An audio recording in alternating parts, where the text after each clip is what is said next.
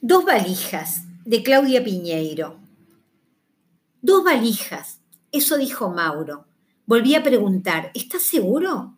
Sí, estoy seguro, respondió con paciencia. Todos me tenían paciencia en aquellos días. No pueden ser dos, insistí.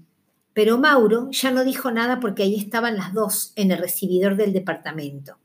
Apenas se atrevió a señalarlas con las manos abiertas, las palmas hacia arriba, mientras vacilaba en el marco de la puerta dudando de si entrar o irse. Pasé y tomamos un café, le dije. ¿Estás de ánimo? Mira que no hace falta. Si querés descansar o estar sola. No, tomemos un café que me va a hacer bien. Dije sin estar segura de qué cosa me podía hacer bien. Mauro me había hecho el favor de ir a retirar las valijas de Fabián al aeropuerto y no me parecía bien dejar que se fuera sin siquiera ofrecerle un café. El cuerpo de Fabián lo habían retirado mi hermano una semana antes y se había ocupado de todo, reconocer ese cuerpo, organizar el velorio, disponer el entierro. Yo no habría podido. Un infarto en pleno vuelo. Fabián había subido vivo en Chile y bajado muerto en Argentina. Un médico que viajaba en el avión le hizo masajes cardíacos y otras maniobras, pero no fue suficiente. Mi marido murió diez minutos antes de aterrizar en el aeropuerto de Ceiza. Los primeros días después del entierro solo podía pensar en ese preciso momento, el de su muerte, cuando el médico miró a alguien, la, la zafata tal vez, y dijo, ya no hay nada que hacer. Pensaba también en los otros pasajeros, en el resto de la tripulación, qué habrá pensado cada uno de ellos, qué habrán hecho, eh, qué habrán pensad qué habrán hecho y cuál habría sido la última cara que Fabián vio antes de morir. ¿Cuáles los últimos ojos con los que hizo contacto? ¿Quién le tomó la mano, si es que alguien se la tomó? ¿Quién le habló hasta que se fue?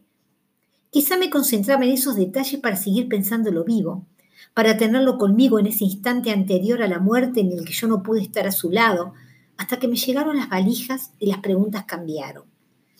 Mauro me esperaba sentado en el living cuando aparecí con la bandeja y los cafés.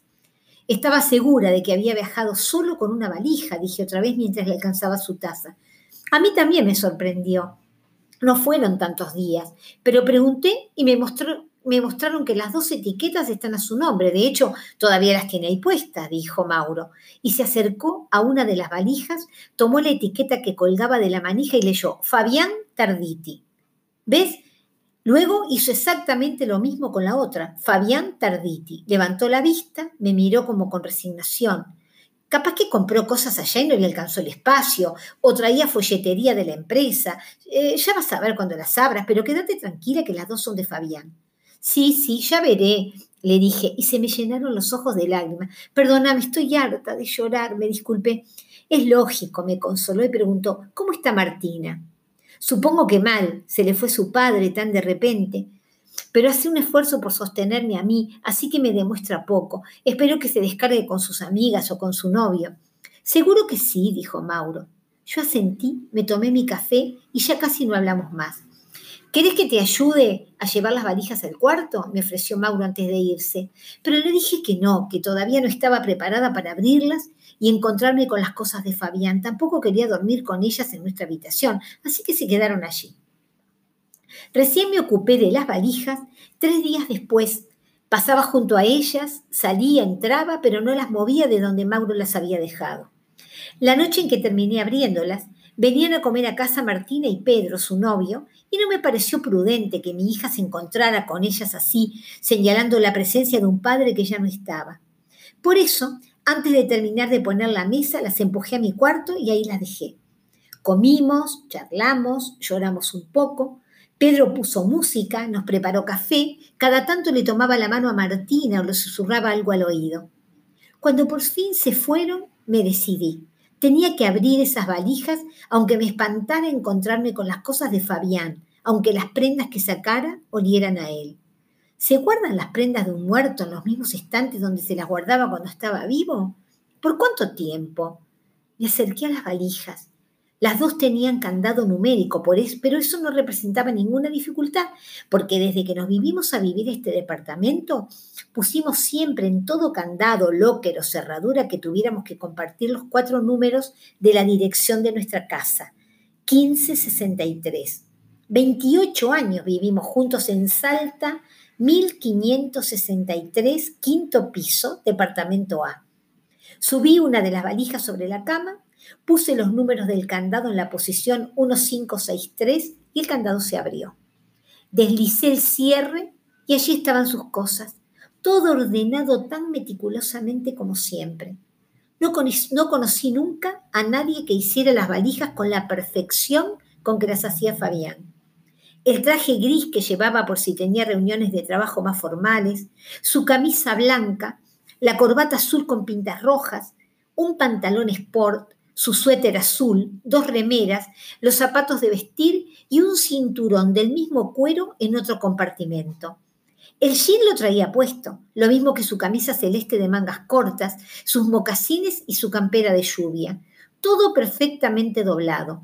La ropa interior sucia dentro de una bolsa, las camisas abotonadas, el perfume, la pasta dentífrica, el cepillo y los artículos para afeitarse en el neceser de cuero que le regalé para su último cumpleaños. Cada cosa que sacaba olía a él. Lloré. Dejé para último momento el cierre interior. Allí solía guardar los regalos que nos traía de sus viajes. Fabián siempre viajó por trabajo dentro del país, cuando recién se recibió de arquitecto y durante los años que ejerció la profesión en forma independiente, y a Chile, Uruguay y Brasil, desde que trabajaba como gerente regional para una empresa de equipamiento de oficinas. De cada viaje nos traía algo, aunque fuera una pavada, algo que nos hiciera sentir que estando lejos había pensado en nosotras. Cuando Martina se fue a vivir con Pedro, ya no le trajo regalos en cada viaje, sino de tanto en tanto, pero a mí sí. Deslicé el cierre y metí la mano. Saqué un sobre de papel, era de una casa de ropa de mujer de las Condes. Lo abrí Dentro había un pañuelo de seda color fucsia con flores celestes, amarillas y blancas. Me lo llevé al pecho y lloré otra vez. Decidí que por un tiempo, hasta que supiera qué hacer con sus cosas, mantendría el placar de Fabián tal cual estaba. Así que guardé cada prenda en su sitio. Cerré la valija y la subí al estante de donde mi marido la había bajado el día antes de viajar por última vez. Luego puse la otra valija sobre la cama Coloqué los números de siempre en el candado, 1, 5, 6, 3, pero esta vez el candado no abrió.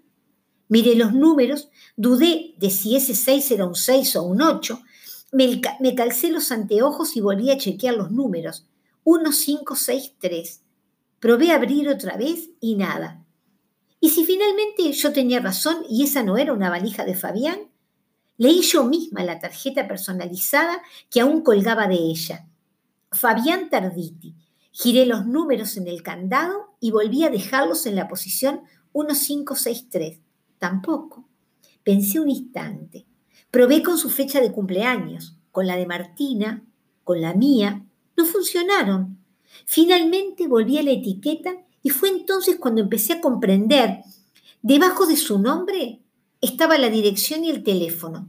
El teléfono era el que conocía, el celular que tuvo siempre, ese al que yo lo llamaba. Pero la dirección era otra. Jonás 764 Pinamar. Jonás 764 Pinamar. ¿Qué dirección podía ser esa? Volví al candado. La cerradura tenía cuatro posiciones. Hice lo mismo que hicimos tantas veces que nos enfrentamos a candados con más dígitos que nuestra dirección, agregar nueves a la izquierda. Puse un 9 en la primera posición, luego un 7, un 6 y por último el 4. 9, 7, 6, 4. Y el candado se abrió. Deslicé el cierre, levanté la tapa y me quedé sin aire. Lo que vi adentro era una copia exacta de lo que traía en la otra valija. El traje gris, la camisa blanca, la corbata azul con pintas rojas, el suéter, las remeras, los zapatos y el cinturón en otro compartimento, la ropa sucia en una bolsa, un neceser de cuero. No podía pensar, no terminaba de entender o no podía entender aún. Entonces abrí el compartimento donde Fabián guardaba los regalos y allí estaba el sobre con el papel del negocio de las condes. Pero había algo más. Otra bolsa pequeña, la abrí y saqué lo que contenía ropa de bebé, un enterito de algodón celeste con ositos marrones, un babero y un par de soquetes. Me recosté en la cama. La cabeza me latía como si fuera a explotar. ¿Dos valijas idénticas significaban lo que se cruzaba por mi mente? Idénticas no. En una había ropa para un bebé. ¿Y si no qué? ¿Por qué alguien llevaba valijas duplicadas? Y una mujer y un bebé de Fabián en Pinamar. ¿Qué habría hecho Fabián con la otra valija si no hubiera tenido un infarto en el avión? ¿La habría dejado en la oficina, en el baúl del auto? No podía ser, tenía que haber otra explicación. Pero si la había, yo no la encontraba.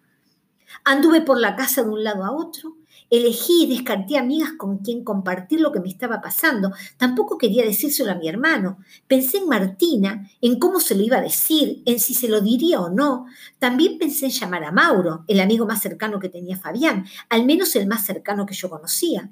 Pero desestimé la idea, era imposible que Mauro supiera, porque si hubiera sabido, no me habría entregado la valija. Habría protegido a su amigo hasta las últimas consecuencias.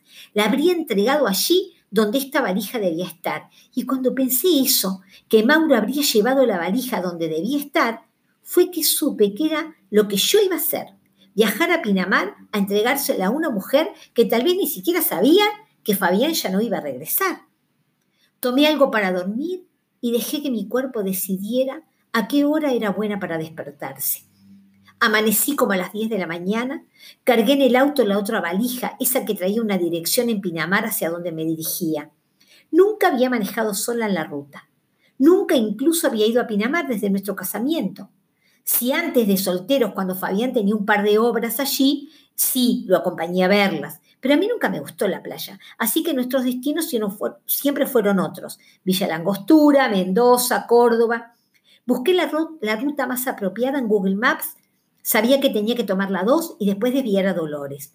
Allí pregunté en una estación de servicio, me indicaron un camino más corto, un poco desolado, pero que me ahorraría más de 50 kilómetros.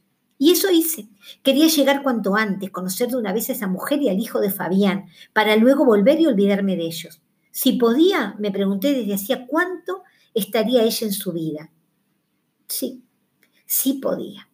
Yo nunca había notado nada. Fabián había estado un poco distante el último tiempo y tal vez los dos estábamos menos cariñosos o con menos interés sexual, pero hacía 28 años que estábamos juntos y el hecho de que decayera su líbido o la mía no me pareció alarmante ni mucho menos.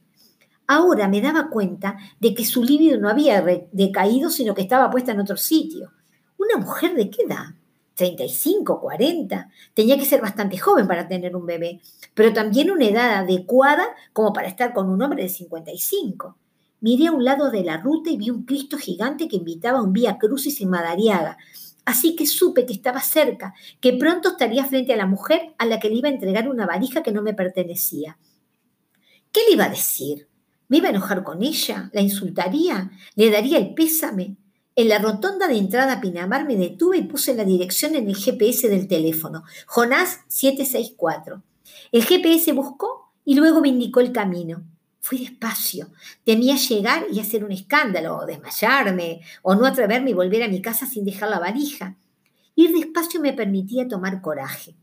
Un rato después me detuve frente a la dirección con la que había abierto el candado. Era una casa sencilla, con un, jardín cuidado adelante. Bajé y toqué el timbre. No salió nadie. Insistí y luego otra vez. Un hombre que entraba a la casa de al lado me dijo, están en el bar. ¿Cuál bar? le pregunté. El del centro, el de la playa en esta época del año lo tienen cerrado. Ah, claro, dije como si supiera de qué me estaba hablando. Y antes de irme dije, me indica el camino, hace años que no vengo de visita y tengo miedo de perderme. El hombre se puso junto a mí y dibujó en el aire un mapa que traté de aprender de memoria. A mi modo se llama, dijo. Lo miré sin entender. El bar ahora se llama A mi modo, le cambiaron el nombre hace un tiempo. Le digo para que no se confunda por si no sabía. Sí, claro, sabía, pero le agradezco, mentí, y me subí al coche. Hice el camino que me había indicado el hombre sin dificultad y ahí estaba el bar, a mi modo. Entré y me senté en una mesa. Enseguida vino una mujer a atenderme, una mujer embarazada que no podía tener más años que Martina. No había un bebé, sino una mujer embarazada. Sentí pena por ella, pero también enojo, bronca. ¿Cómo Fabián había podido tener una relación con una mujer de la edad de nuestra hija? ¿Quién era ese hombre con el que compartí 28 años y recién ahora empezaba a conocer? ¿Cómo se puede tener un hijo de una chica de 25 a los 55 años. ¿Cuándo pensaba decírmelo? ¿Pensaba decírmelo alguna vez? perdón, señora, ¿qué le sirvo? dijo la mujer en voz alta. Seguramente, pues yo ya lo había hecho, dicho antes y no lo había escuchado. Un café, por favor, un café. Ella desapareció detrás del mostrador. Tuve que contenerme para no ponerme a llorar. La mujer salió de la cocina a buscar algo, pero alguien la llamó desde adentro. ¡Martina! Y la chica se volvió a ir. Se me nubló la vista. Mi marido tenía un amante de la edad de nuestra hija que se llamaba como nuestra hija. Sentí asco. Me lo imaginé diciéndole cosas en la cama y nombrándola con el mismo nombre que eligió él mismo para Martina. Yo la quería llamar Carolina, pero él insistió y yo acepté. La chica salió de la cocina con el café. Caminó hacia mi mesa, lo dejó frente a mí. Luego me acercó un servilletero y los sobres de azúcar. ¿De cuánto tiempo estás? Pregunté con la voz ronca, casi sin pensarlo. De seis meses. Van a ser a fin de año. ¡Qué bien! Dije, ¿es varón? Sí, sí, es un varón. Si no se equivocó el médico que me hizo la ecografía. Son muy joven para tener un hijo. No tanto, tengo 26. ¿26? Uno más que mi hija. Y ella sonrió. Acomodó una de las sillas de otra mesa y volvió al mostrador. ¿Cómo decirle a esa mujer a pesar del rencor que sentía que su hijo no iba a tener padre porque el padre había muerto de un infarto en el avión que lo traía de Chile. Desde hacía cuánto tiempo estaban juntos. Ella era tan joven. ¿Qué necesidad había tenido Fabián de llevar con esa chica una vida igual a la que llevaba conmigo? Dos valijas. Me sentí incómoda, quería irme, pero antes debía completar lo que había llevado hasta allí. Dejé el café sin tomar y fui al auto. Bajé la valija y volví al bar arrastrándola conmigo. Cuando entré no había nadie. La llamé por su nombre y el de mi hija. ¡Martina! Entonces ella salió de la cocina y me vio parada ahí junto a la valija. Te traje la valija de Fabián, dije. Parecía asustada. Miró para la cocina y gritó, ¡Mamá! Una mujer muy parecida a ella salió de inmediato. Se detuvo junto a la chica y se quedó mirándome. Por fin entendí. En sus ojos vi que ella, esa otra mujer, sabía quién era yo. Sabía que Fabián había muerto y por qué estaba allí. Se acercó, tomó la valija y dijo, gracias por traérmela. Yo, en cambio, no pude decir nada. Sonreí, no sé a cuenta de qué. Me quedé mirándola un tiempo incalculable, muerto. Luego me di vuelta y me fui. En esa corta distancia que recorrí hasta el auto, pasaron por mi cabeza imágenes de la vida duplicada de Fabián. Las dos valijas, las dos casas, los dos suéteres azules, los dos trajes, las dos hijas con el mismo nombre, sus dos mujeres. 28 años conmigo. ¿Cuántos con ella? ¿29? ¿30? Subí al auto y encendí el motor. Tardé en irme. Me llevó un tiempo encontrar el coraje para dejar por fin lo que no era mío. Miré una vez más hacia el bar. En la puerta estaba la otra mujer de Fabián. Un paso más atrás, su otra hija. La mujer sostenía en la mano un pañuelo de seda, color fucsia, con flores celestes, amarillas y blancas. Claudia Piñeiro, dos valijas. Soy Lourdes de Ambrosio y tengo las palabras. Hoy les quise leer un cuento de esta afamada y admirada escritora argentina Claudia Piñeiro. Lo traje porque me gusta mucho cómo escribe eh, y porque encontré, ordenando unos papeles, una noticia de fines del año 2019 en la que decía que el Congreso argentino, el Congreso de la Nación, había homenajeado en diciembre del 2019 a ocho escritoras argentinas que habían ganado premios internacionales. Es todo un récord. Eh, yo me acordé enseguida cuando volví a leer esto de aquello que decía Virginia Woolf, que durante muchísimos años, centenas de años, eh, el anónimo eran los libros escritos por mujeres. Y es cierto, la mujer siempre fue dejada de lado. En un episodio anterior yo contaba que de 102 premios Nobel de literatura que se entregaron hasta ahora, esos premios Nobel, solo 38 recayeron en mujeres. Solo, perdón, solo 16 recayeron en mujeres. 38 es el número de premios Cervantes de novela, este, y que, busqué también específicamente para contarles 38 a hombres y 5 a mujeres. O sea que si vemos esos números fríos, hay una real desventaja. Entonces me parece maravilloso que estas mujeres argentinas, escritoras de una nueva generación, que escriben eh, diferentes géneros, escriben eh, de temas diferentes, pero todos muy arraigados en la sociedad, hayan sido premiadas. Me refiero a estas mujeres son Claudia Piñeiro, que ganó el premio Pepe Carvalho de novela negra por su nuevo trabajo, y el Blue Metropolis, un premio canadiense, este, eh, también María Moreno, Ángela Praderi, que ganó este, por, su, por su novela este, La respiración violenta del mundo, un premio en China. Fue traducido su novela a la China y es eh, ganó un premio allí. Después tenemos, ya les dije, María eh, Claudia Piñeiro, María Moreno, Ángela Praderi, Luisa Valenzuela, María Gainza, Mariana Enríquez, Selva Almada y Leila Guerriero. Eh, Selva Almada, por su novela El viento que arrasa, fue editada en Edimburgo y ganó un premio allí.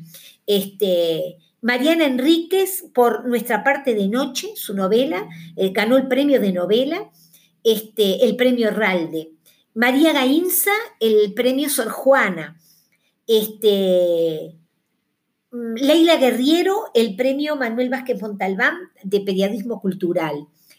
Después también tenemos otras escritoras argentinas que no fueron homenajeadas, pero que en ese momento, pero sí lo ganaron en años anteriores. Por ejemplo, Samantha Schweblin, que es una maravillosa escritora de cuentos y novelas. Su primer libro fue El, núcleo del disturbio, allá por el año 2001, pero no ha parado de escribir, de publicar. Ella vive en Alemania, Samantha Schweblin, y tiene libros maravillosos como la novela Distancia de Rescate, que es una novela inquietante, terrible. Este, después, eh, cuentos, Siete Casas Vacías, libro de cuentos, o Pájaros en la Boca, o Kentucky, que es una novela este, un poco este, eh, distópica. Este, bueno, después hay otras escritoras como Ariana Harwicks, que escribe sobre el tema de la maternidad, que está muy bueno también. Este, o sea, hay una cantidad enorme de escritoras argentinas eh, de, estas últimas generaciones, de estos 10, 15, 20 años, no me animo a decir jóvenes porque todas están en la mediana edad, pero que sí han tomado este, un, impulso importante editorial y han, han este, pasado a estar en primeras filas en cuanto a lo que es la literatura latinoamericana. Bueno, soy Lourdes D'Ambrosio y tengo las palabras. Y por aquí los dejo y les vuelvo a leer en una próxima oportunidad. Gracias.